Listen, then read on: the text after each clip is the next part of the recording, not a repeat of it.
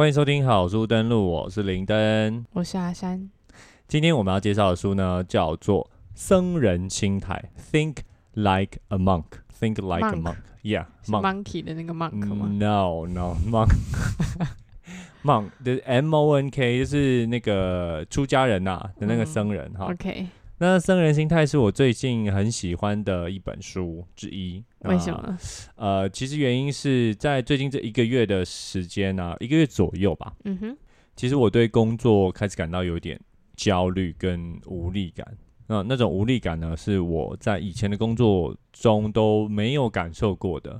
就比方说，像那个 Monday Blue 嘛，嗯我想大家一定都会有。但是，呃，在我真的很焦虑的那一段时间里面，其实我甚至在周日，有时候像周六，哦，我想到假期快要结束的时候，我就会很紧张，就是有时候会失眠、睡不着觉这样子。这么严重？对所以那时候我就一直在找说有没有一本书能够帮助我减缓一下这样这样的状况。嗯那我觉得这本书的确是有帮助到我了，甚至是我在还没有读完它的时候，我其实就有一些收获在。嗯哼，但我觉得，呃，如果你也有这样很焦虑的状况的话，并不代表说其实这本书就是解药，你看了这本书就跟能够痊愈这样子。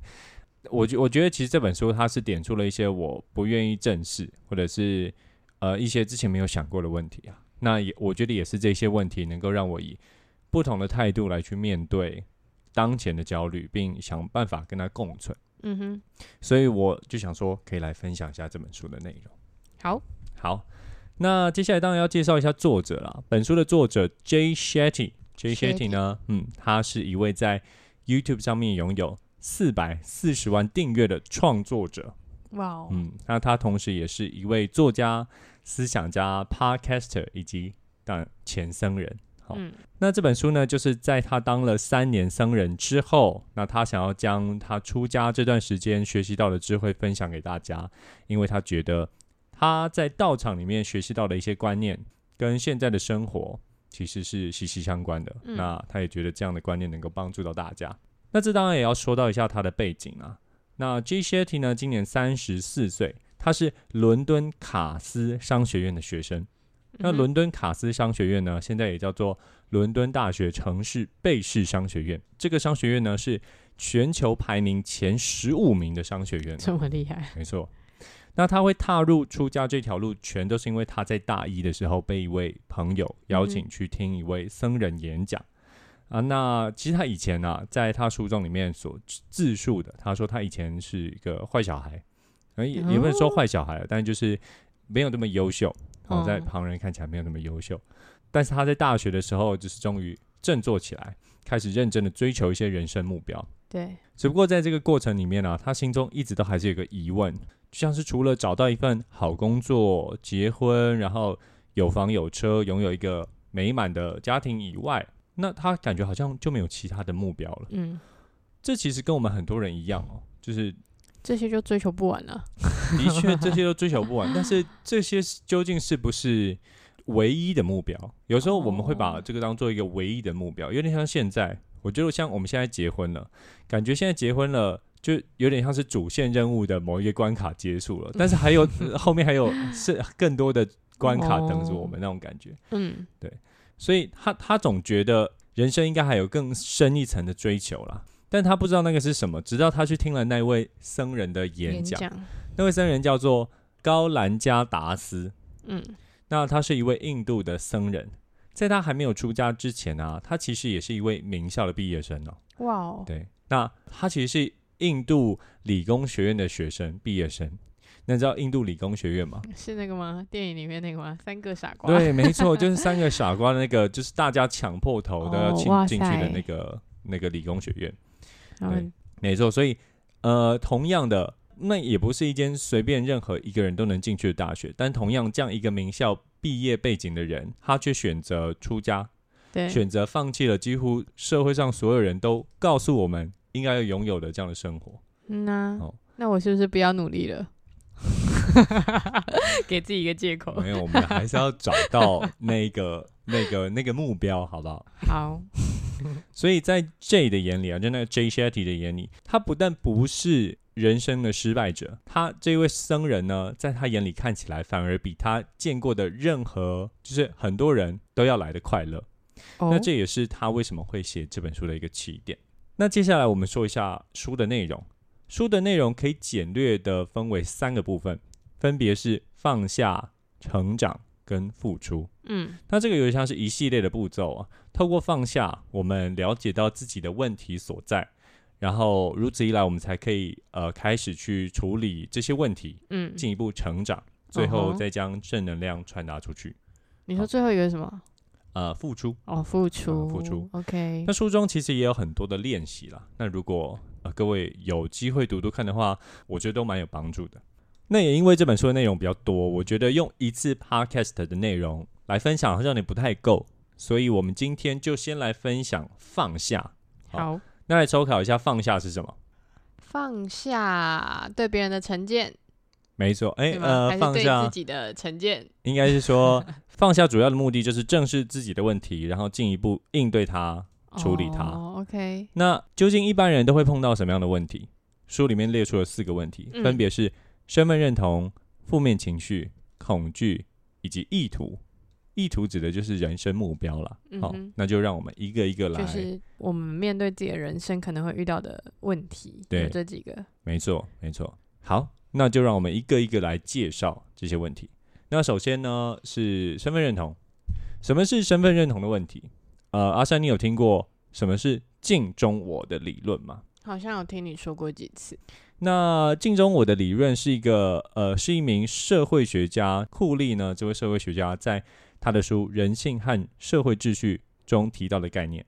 那他认为呢，人的自我意识是在与他人的互动过程中，透过想象他人对自己的评价所获得的。哦，这也就是说什么？我不是我，我也不是你认为的我，我是我认为你所认为的我。OK，就是嗯我都是在想你是怎么认为我的。没错，没错。而且我觉得我们现在很多呃，去形容自己的一些感觉，都是以这样的角度出发的。对，嗯哼，就像是呃，我担心呃，我今天做了这件事情，他会觉得怎么样子？但其实他搞不好不不是这样子想，是你认为他会这样的想。对啊，所以其实我们都想要活出别人眼中的自己，而不是自己想要成为的自己。嗯哼，那你你觉得为什么我们会有这样的现象？因为我们在意别人的眼光吧没。错，因为呃人喜欢合群，嗯，哦，所以我们会想办法的去迎合，想想办法的去让自己不要被孤立。哦所以我觉得这个是一个天性，所以我们会不断的去揣测，不断的去迎合别人，来改变自己的价值观，甚至让自己看起来更符合那个自己心中想象的那个别人的自己。嗯哼，好，那比方说，你有因为呃什么父母的期待而去选择什么样的职业或什么样的科系吗？你有这样的经验吗？有啊，就是我觉得一直以来没有认真想过自己想要做什么，然后都是嗯一直都是，我觉得应该很多人都是这样，就是从小大就是你的父母或很多长辈一定就是跟你说啊，就是要认真读书啦。没错，没错，啊我觉得我自己猜测啦，搞不好八成的人都是这样子。那其实这些价值观有时候不一定是错的，那错是错在其实我们并没有呃反思这些外外在的这些价值观，有时候我们就只是被动接收而已。对啊，所以其实我们要做的是什么？我们要做的是，我们要学会如何去分辨这些价值观，然后选择那些符合我们自己的价值观。那之后呢，我们就要进一步去创造这些符合自己价值观的环境，嗯哼，再来是去选择呃符合你价值观的一群人，嗯然后跟他们一起成长。好，那另外一个问题，像你平常没有在工作的时候，或者是没有一些必须做的事情的时候，你都会做什么？嗯，划划手机，看看影片，追追剧吧，嗯，那你觉得我们为什么会选择做这些事情？因为开心啊，做这件事不需要动什么脑，然后很舒服。因为舒服嘛。好对啊，那你看哦，其实这些事情，你看这些事情，它它都是呃额外的刺激。嗯哼，对，我们都喜欢用这些事情，就像你刚刚讲的，看剧啊、划手机啊这些刺激来麻痹自己，因为做这些事情很舒压嘛，所以我想做。但是如果我们少了这些自己醒醒思的这些时间，有时候这些外来的刺激也就会顺理成章的成为我们默认的价值观。就像是有时候呃，你看了一些影片，或是看了一些 po 文，你有时候会觉得说，哦，为什么别人都看起来过得这么好？等等这些外来的刺激，外来这些价值观，对啊，就会潜移默化的成为我们自己的价值观。所以我们要做的事情是什么？我们要试着盘点一下我们自己的生活，去观察一下自己没事的时候都在做什么。是一直拿着手机滑动态，还是去做一些符合自己价值观的活动？我们花最多时间的地方，应该要与我们最重视的价值观吻合。好、比方说，比方说你想要变得更专注，或是更注重家庭一点，好，但是你却没有办法克制自己去哦回公司的信，那你就要去审视一下自己这个言行不一的这个问题。所以，当你将这些外部的刺激慢慢的减少，你慢慢去练习内省，跟自己对话，其实你就会慢慢听到自己内心的声音。那你就可以去学会辨识什么是外在的杂音，以及什么是内在的声音。所以就是简单说，就是要花时间思考自己的人生吗？你就要花时间思考一下什什么是真正符合自己呃的价值观的。但我怎么知道我的价值观是什么？这个就是你要去探求啊。有时候你并不会知道呃你的价值观是什么，但你会知道什么是你喜欢的，什么是你认同，什么是你不认同。就像是我问你说我们晚餐要吃什么。有时候你不会知道你想要吃什么啊，对，但是你会知道你自己不想要吃什么，会自知道自己不喜欢吃什么。嗯哼，所以其实有时候我们要做的事情，就是我们要去内省，跟自己对话是。OK，那现在的这些资讯，现在我在做的这件事情，究竟是会让我觉得呃内疚，会让我觉得不舒服，还是实际上会让我带来快乐，会让我带来幸福感的？对，那如果你发现呃某一些事情才是真正会让你带来快乐，那你应该就要将你的时间花在这些事情上面。嗯，所以这个就是自我认同，好，自我认同的问题。那接下来我们谈谈负面情绪。负面情绪你觉得包含什么？生气，生气、嗯，抱怨，抱怨嘛，像是你刚刚讲的生气、愤怒嘛，嫉妒、抱怨、批判、比较，这些都是。对，嗯，那你觉得出家人会有这些负面情绪吗？应该没有吧？他们应该要很就是，很清心寡欲，然后很心情心平气和的看待众生哦所有事物。但其实，在书中里面，那个作者也讲到，其实出家人也是会有这些负面情绪的，嗯，因为呃，出家人有时候他们也会比较，他们也会抱怨。哦，比较什么？比较是呃，今天我能够静心打坐比较长的时间，好、比你更长的时间，或是我今天能够以更短的时间，就是洗洗完澡等等，类像这种的。其实他还是有这样的比较心态存在。所以我们要知道的是，负面情绪它是无所不在的。所以重点就会是在，当我们有负面情绪来的时候，我们应该要怎么处理这些负面情绪？那其实我们可以将负面情绪分为两个面向来去处理，一个是来自外部的，嗯，一个是来自自身的。好，那我们首先先来讲来自外部的这些负面情绪。你觉得要怎么处理来自外部的负面情绪？来自外部的负面情绪像什么？好，比方说，假设你今天已经列好今天代办事项，觉得今天干劲十足，想要去公司开始坐下来处理完这些分内的事情。好，但是当你坐下来的时候，你就听到另外一个同事就呃找上你，然后开始抱怨说啊，早上我碰到老板的时候怎么样啊，我我老公怎么样啊，等等一大堆有的没的。好那他将这些抱怨啊、这些批判、比较的这些东西倒在你身上的时候，你有时候你会不会觉得说啊，我满满的干劲好像就就毁了？嗯哼，所以像这样就是一个来自外部的负面情绪。对，那你觉得对于这些外部的负面情绪要怎么处理？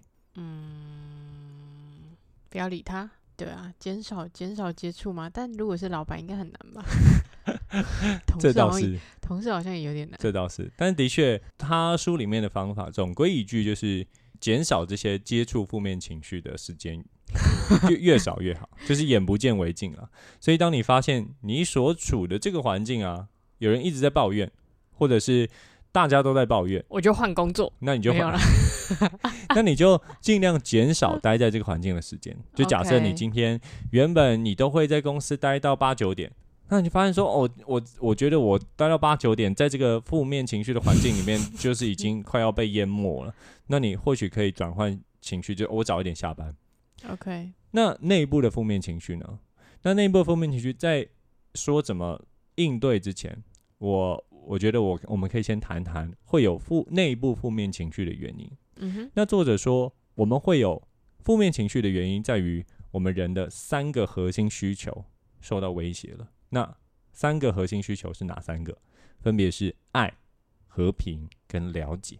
嗯哼，那所以就也就是，当我们感受到不被爱，或是失去爱、失去和平，嗯，也就是你可能害怕受伤害以及不被理解的时候，负面情绪就会产生。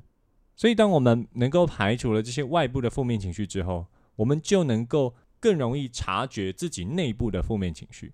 好对，那所以我们要做的事情，可以应对的方式就有三招，也称作三 S 练习，分别是指认 （spot），好，指认指认、停止 （stop）、转化 （swap），好，三 S，所以是指认、停止、转化。那其实呃很简单，指认就是什么？指认就是我们要察觉到自己的负面情绪，也就就有点像是你当自己在抱怨的时候，通常就我们就会很沉浸在那个抱怨的状态里面说哦谁谁谁又怎么样啊啊对不对啊是不是啊？就他他又干嘛吗？对那与其这样，我们就要意识到说哦我又开始在抱怨了，怨我有这个负面情绪上来了。对，那当我们越能够察觉这件事情，我们能够摆脱这些负面情绪的力量就会越大。嗯好所以这接下来呢，就是停止。那停止也就是先让自己平静下来，然后内向平静下来之后，你说停止这个抱怨，停止这个负面情绪，对当你有意识到这件事情的时候，OK，与其开始噼里啪啦的，就是骂出来，你先停止，可能数个五秒，好，好一二三四五。然后深呼吸，深呼吸。这个时候，这个时候你就可以开始想一下，究竟会让自己生气的，或者是会让自己呃抱怨的，有这个负面情绪的原因是什么？你说是爱还是和平还是了解受到威胁吗？对，就是可能是人家真的指出来你不足的地方，所以你觉得自己不被了解，没有安全感。嗯哼，那当我们意识到或是能够停止之后，开始思考这件事情，我们才能够进行第三个步骤，叫做转化。转化这个 swap 是什么？swap 其实就是一个我们能够以一个更精确的方式来抱怨，与其用一个说我觉得我很生气，我我很不爽，这样有点是一个无效的一个抱怨的方式，因为你就算说说了出来，就对事情没有帮助，没错，，对事情没有帮助，嗯所以要以一个更精确的方式抱怨。比方说，我今天去啊、呃应酬，喝的醉醺醺的，很晚回家，然后没有跟你说，这样你会会不会不会生气？会啊，找不到人，啊、绝对会嘛。所以，当你有这样的生气的情绪、负面情绪上来的时候，首先你要做什么？把你锁在门外。我们要做三 S 练习。哦三 OK 锁锁门外可以，之后再做三 S 练习。首先第一个是什么？第一个是指认，指认，所以你发现说，OK，自己有这样的负面情绪上来了嗯哼，，OK，所以你意识到了，然后呢，然后要停止不爽，不能骂出去，也不是说停止不爽，先停止你想要就是开始做的。输出负面情绪的这样的动作。OK，，OK，那再来是转化嘛，嗯，深呼吸五秒，深呼吸五秒，然后再转化。转化就是用更正确的方式抱怨，也就是说，你可以类似这样说：我知道你会需要跟朋友去舒压，但是呃，每次你比答应我的时间更晚回家的时候，我就会非常生气，我就会抓狂。嗯哼，所以，如果你知道你会晚回家的时候，你可以传个讯息给我，我会感觉好一点。嗯，所以这个其实也是在传达你的不舒服，就在沟通了。你是在沟通，所以你可以了解到是这样的差别了嘛？所以这个其实就是一个处理负面情绪的一个，就是 就是你要不骂人，然后讲话讲 的很详细这件事。对，我觉得这其实真的是需要练习。你看到、难在哪里？难在是有时候我们连指认这件事情都做不到。哦，对我们有时候就是我就是超级不爽，我就是我不爽的，行对，我不爽的当下，我第一个时间就是想要把那个情绪倒在你身上，我管你三七二十一，倒在任何人身上、哦、对对对都是这样。对对，然后再来是停止，我们有时候也甚至也做不到，甚至停止的时候，我们脑中也是在想的，不是在想着说哦，究竟原因是什么，而是在想说，究竟他等一下要骂我的时候，我要怎么骂回去。然 后没错，对，所以我们讲完了自我认同、负面情绪，再来是什么？恐惧惧，那恐惧呢？你觉得恐惧算是负面情绪吗？我觉得有点像诶、嗯，就是害怕，就它比较负面吧。我觉得其实是，但是呃，作者我我认为作者并没有把恐惧跟负面情绪混在一起的原因，有点像是恐惧，它其实是一个本能的反应啊，它是一个会帮我们度过危险的一个重要讯息，就有点像是呃上台报告好了，嗯。好，你要上来报告，你有时候会你会恐惧嘛，你会紧张，你会焦虑，嗯，但是其实你好好的利用这些恐惧，面对这些恐惧，你其实是可以做得更好的。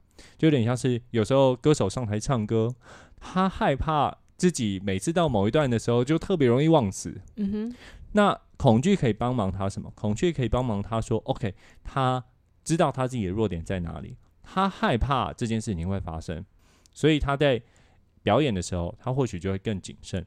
所以有时候好好的利用这恐惧，我们可以做得更好，甚至有更好的成就。但是，呃，我们从小到大，我们被灌输面对恐惧的方式，通常是什么？通常就是我们要么忽略这些恐惧，嗯，要么就是忍下来。哦因为忽略有点像是我今天我上台我会紧张，上台我会肚子痛，所以我忽略它，我可能就不上台。啊，我永远都不不去尝试这个机会，或者忍下来，就是我今天真的是很不舒服，但是我每次还是强忍的这样的状态去完成某些事情，但是我们并没有好好的去处理这些如何面对恐惧，所以有时候我们往往得到的就还是不是这么好的结果嘛。对，所以我们要想办法做的就是要去探究这些恐惧的原因，因为我们一旦我们不正视它、不面对它，我们就会让恐惧留在我们的心中。那当这个恐惧没有被解决，或是一直留下来的时候，它就会发酵的越来越厉害。那我们的的恐慌跟焦虑也就会越来越严重。那我们可以怎么做？其实作者提供的方式也不复杂啦，跟负面情绪我觉得也有点像。嗯同样的，我们像负面情绪三 S 嘛，第一个就是指认，嗯那对于恐惧也是一样，我们要先面对恐惧，承认恐惧的存在。嗯然后同样的，我们要深呼吸，好，深呼吸能够帮我们舒缓当面对恐惧当下的身心反应。好，那接下来我们可以透过两种呃方式来更客观的看待恐惧。第一个是我们帮自己的恐惧来量化，量化，对，量化。比方说，我们用一到十分来打分数，十分是你可以想到最糟糕的事情，就是你碰到这件事情，你就会吓到尿裤子，或吓到直接昏倒这种事情，可能是、嗯呃你家里火灾啊，甚至有亲人过世啊等等这种。嗯那接下来你就可以把你当前的感受来跟这个恐惧来相比，看看这个恐惧的程度究竟到哪里。好，嗯那你就可以更了解、更客观的来去看待你现在恐惧的程度。那第二个方式就是我们要找出我们恐惧的惯有模式。什么叫惯有有模？式？对，也就是说，我们要找到恐惧都是在什么情况下发生的。那比方说，我好了，我现在做 podcast，的那其实我心里面有想过，我是不是可以就单独就只做 podcast 的过生活？嗯哼，那我害怕，如果我真的做了这个决定，如果我失败的话怎么办？我我害怕失败，我害怕会失去我过去累积的成就，嗯就像是工程师的这些职涯经历，甚至我害怕别人认定我是一个没有能力的人。嗯，那所以我觉得，对于工作恐慌这件事情，其实也是来自同样一个原因，就是都是因为我害怕失败，所以每当我碰到一件事情，或是做某一件事情的时候，当我有恐慌，或是当我同样都是这个害怕失败的这个模式出现的时候，哦，恐惧就会产生。对，所以我要找出这个惯有模式。当我们找到了之后，其实这都有一个关联性。有时候很多呃，我们很多人会有恐惧的一个原因，都是因为有时候我们太执着于某些东西，太害怕会失去。嗯哼，所以如果有时候我们太执着于这些短暂无常的事物，呃，虽然在一开始的时候，我们可能会感受到一些掌控的力量，但是其实这个也是所谓痛苦跟恐惧的来源。其实恐惧这个小章节哦，它有一个副标叫做“欢迎光临地球客栈”。那你觉得他为什么会加入这个副标题？地球客栈、所以他觉得就是地球的人事物都只是一个短暂的过客没？错，没错。他说，其实这一切都是短暂无常的，你生不带来，死不带去。你要了解到的是，我们没有办法真正能够控制什么事情，我们唯一能控制的是什么？就是我们自己的心灵所。以有点像是你的欲望吗？就是你对于这些想要掌控一切，或者想要拥有这一切的欲望。呃，你有这些欲望没有错，我觉得有没有欲望跟执不执着是两件事情。哦，对你想要这件事情，跟你执不执对，跟你执不执着是两件事情。OK，嗯，所以有时候我们会会有问题，是因为我们太执着，嗯哼，会恐惧，是因为我们太执着，所以我们害怕失去，我们害怕失去那个掌控的感觉。如果你将这些事情放的比较淡一点，或许你就能够从这样的执着带来的焦虑跟恐惧之中抽离。嗯哼，嗯所以我们可以学习将所有的机会都视为而额外得到的，那我们心怀感激，或许这样我们就能够从这些害怕失去的情绪中走出来。OK，嗯那最后一个有关恐惧要提醒的重点就是，呃，其实你知道我们大脑啊最喜欢做的事情就是脑补哦。嗯哼，那大脑很喜欢听故事嘛，那他其实也很喜欢编故事。嗯，而有时候他编的这些故事会让我们充满希望。就比方说，我这样现在做 podcast，我就觉得说啊，我一定很很多人听哦。那有时候这些故事也会带来让我们带来恐惧。有时候当我恐慌的时候，我就会失眠嘛。对，那失眠我睡不着的时候，就是因为脑袋里面一直在想很多情节，就会觉得说自己之后一定会怎么样啊，自己一定会完蛋啊。但其实这些事情都还没有发生。对啊，与其一直脑补，倒不如专注在当下自己能够掌控的事情上面，比方说呼吸，哦，比方说一些简单的工作。那我自己的做的练习就是，我把自己带回当下，也就是说，当我在恐慌的时候，我可能会提醒自己，就是呃，自己眼前可能还有很多事情等着我去发掘。嗯哼，那比方说，我现在正在吃东西，我就会提醒自己，哦，你现在正在吃饭，现在这个吃饭的东西的味道是什么样子，把注意力带到这件事情上面来，或是路上的街景，你就好好的感受你当下的一举一动。我我发现，当我这么做的时候，我的注意力就不会一直在那些乱想还没有发生的事情上面。嗯哼，所以，这个就是你面对恐惧的一些方式。所以，我们讲完身份认同、负面情绪跟恐惧之后，最后我们就来说说我们的意图，也就是来检视一下我们的人生目标。嗯哼，呃，阿成，我问你一个问题哦，你最近很喜欢的偶像也好，或是 KOL 网红也好，你你觉得是谁？你现在有想到的，马上我现在想到的是比较常在看《Rise and Shine》。啊，Rise and Shine，我也很喜欢他们的影片。比方说 Rise and Shine，当你看到他们分享的影片，你会觉得你会想要跟他们一样吗？我没有想那么多诶，就只有觉得嗯是一个蛮舒压的影片这样。哦，但其实我啊，我嗯我会想要变成像他们一样，就是我觉得他们就是拍的影片带给可以赚钱吗？带给人家很多正能量，然后其实也是过自己喜欢过的生活，然后可以赚钱。嗯对，所以我觉得我会想要变成他们那样。只不过这里就要问一个问题啊，就是呃，当你像我，我会说我想要跟他们一样。当我说这句话的时候，是因为我觉得，或者你觉得他带给你这个 image 是一个很了不起的成就，是你也想要拥有的，嗯，还是你是想要获得这个经验？也就是说，你对这整个过程是感兴趣的。这两者是有很大不同的差别应。该是想要拥有吧？对，很多人都是因为想要拥有嘛。对啊，有时候就是说，哦，我觉得他这样的样子很棒，或者是他这样他这样过这样的生活棒。很棒。但其实你并没有，你并不知道说他其实背后做了一些什么事情，就像是 Rise and Shine 好了，我相信他们带着四个小朋友到处去到处去玩，或者是说这些日常，一定还有一些我们没有看到的，一定很辛苦啊。一定很辛苦。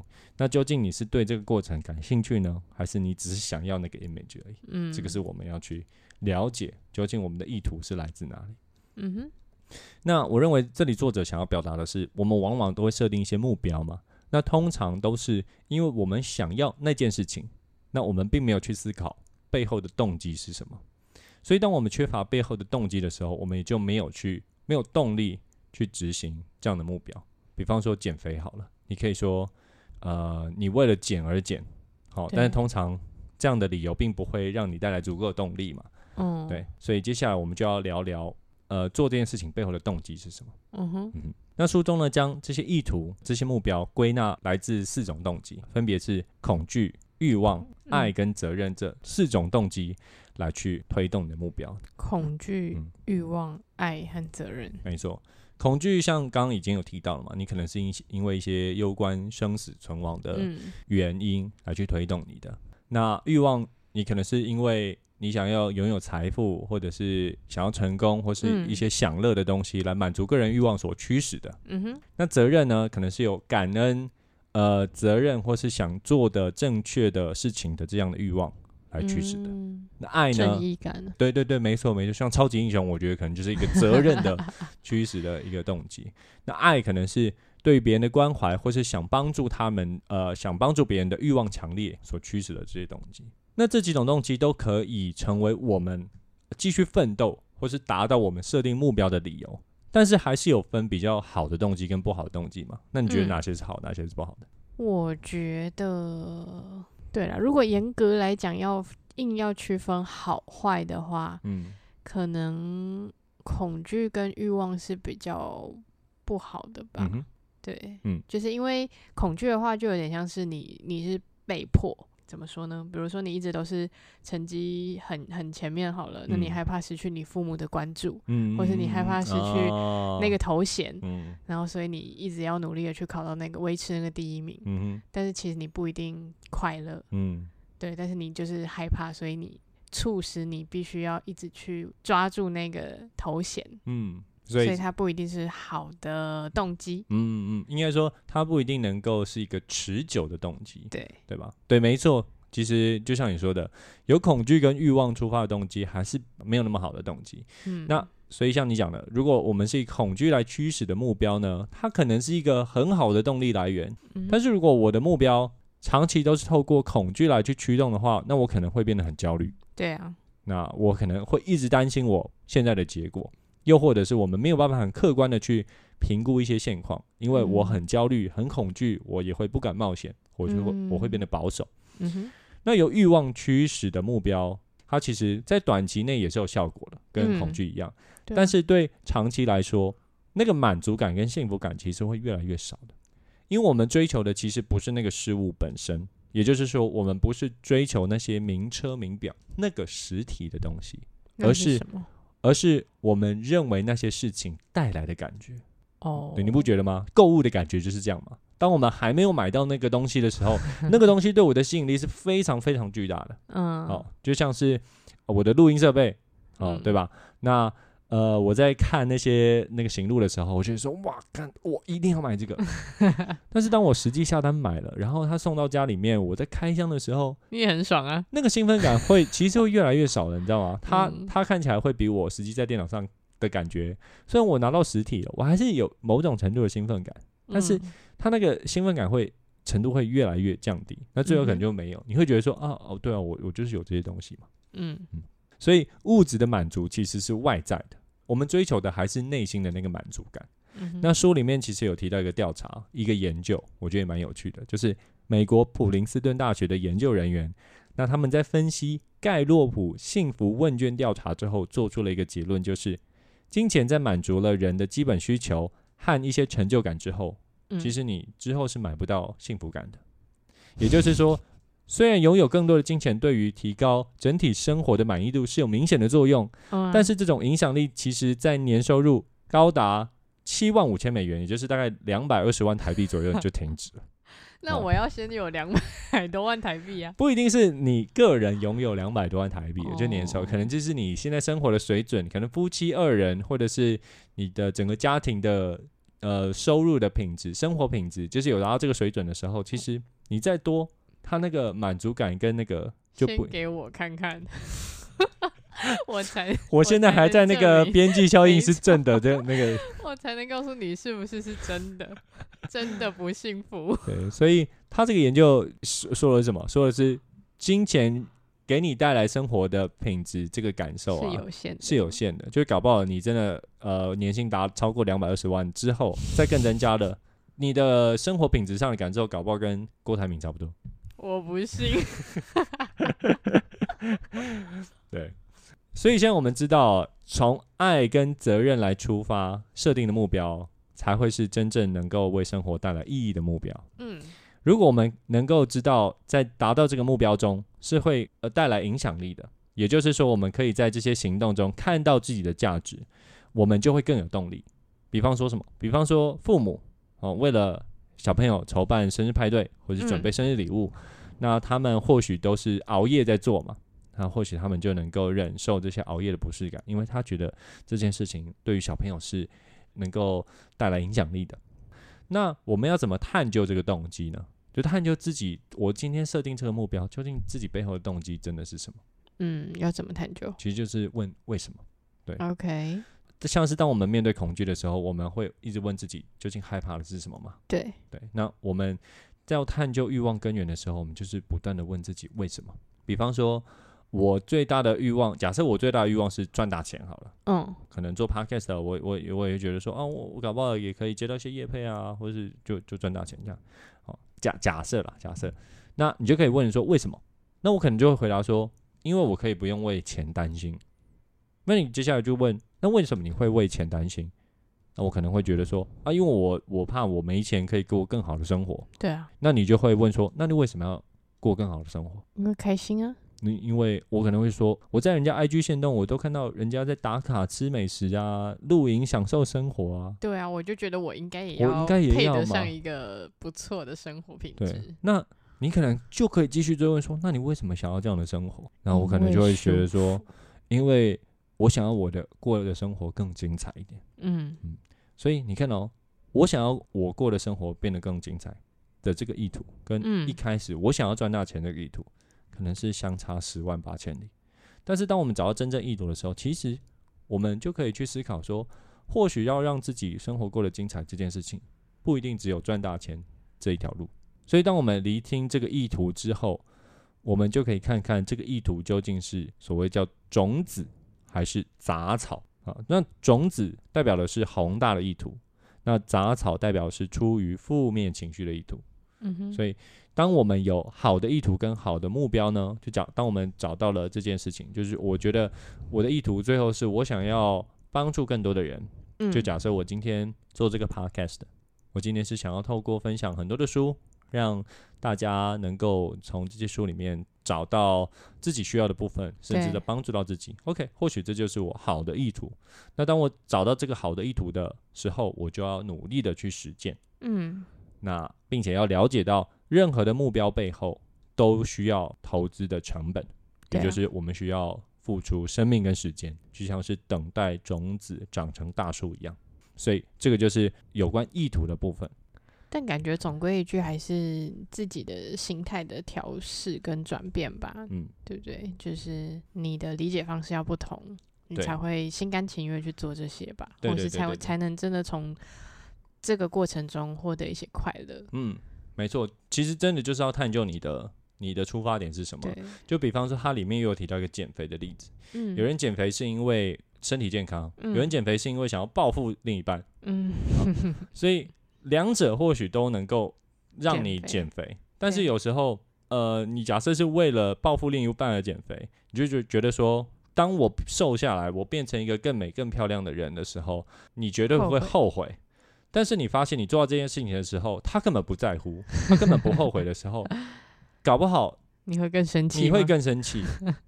所以同样的目的达成了，但是其实并没有，你并没有感到更幸福、更快乐。嗯，所以当你，所以意图很重要。就是要做让你快乐的意图。